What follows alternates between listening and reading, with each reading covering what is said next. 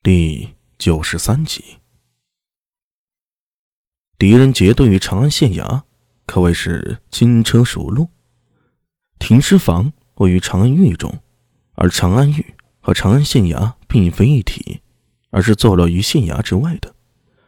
狱门上有一个巨大如狮子般的头像雕刻，那是镇狱神手彼岸。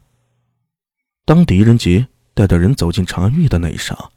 大门上的彼岸仿佛活了一样，慢慢的睁开了眼睛。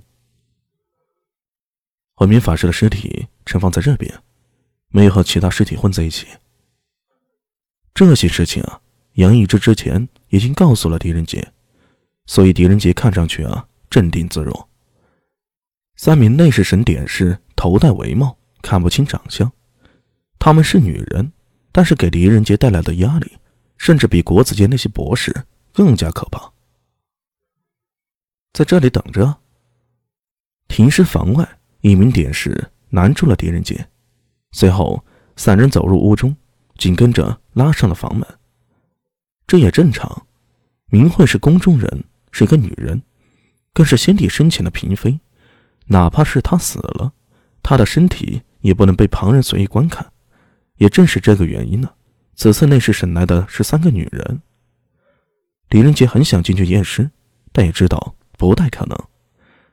他只好在屋外站着，足足等了一个时辰，已经快要不耐烦了。房门被人给拉开了，为首的典士出来，把一张写满了验尸结果的报告给了狄仁杰。呃，这是？怎么？你们长安县不要吗？啊，当然要，当然要。尸体已经检验完毕，很快会有人来把尸体带走。你可以先看一遍，若是有什么疑问，可以当场说明；若是没有疑问，尸体一旦带走会被立刻下葬。狄仁杰没有想到这三名典士如此通情达理。那话的意思是，如果有疑问，我们还可以再检验一次。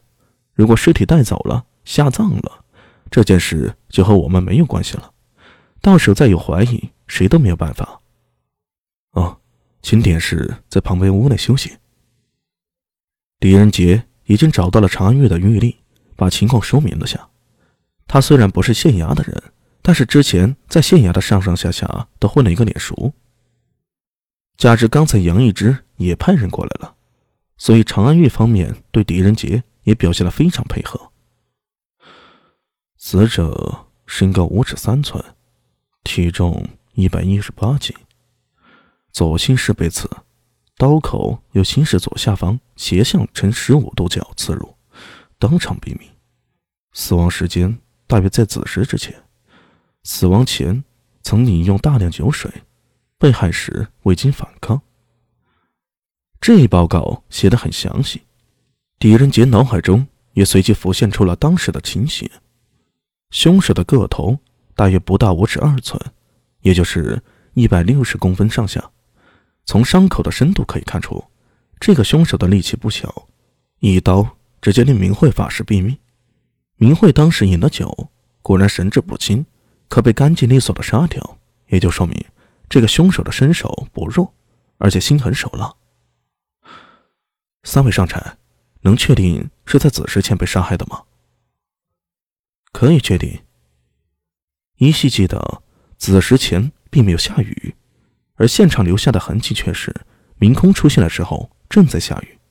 也就是说，明慧是被人杀害之后转移了死亡现场。刹那之间，狄仁杰脑海中浮现了一个又一个人影。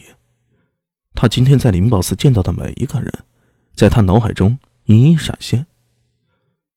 德荣，不是，他个头虽吻合。但体型偏重，行动也不是很灵活。小沙弥聂苏，不行，他没有那种力量。明空更不可能。明空的身高大约在五尺六寸，也就是一百七十三公分左右。他的力气倒是很足，可如果他动手，伤口呈现的形式就完全不同，所以绝不可能是他。把明空法师排除，狄仁杰也就松了口气。但紧跟着，一个矮小的身影浮现在他的脑海中。明真法师。不过他看上去很瘦小，也不是很有力气的感觉。会是他吗？灵宝寺禅房里那短暂的对话，又一次在脑海中回响。明空很有慧根，为人和善，他绝不可能是杀人凶手。塔寺里大部分人都不是很亲近。所有的话听上去啊，都好像是在为明空辩解，但是最后一句却把他之前的话全都推翻了。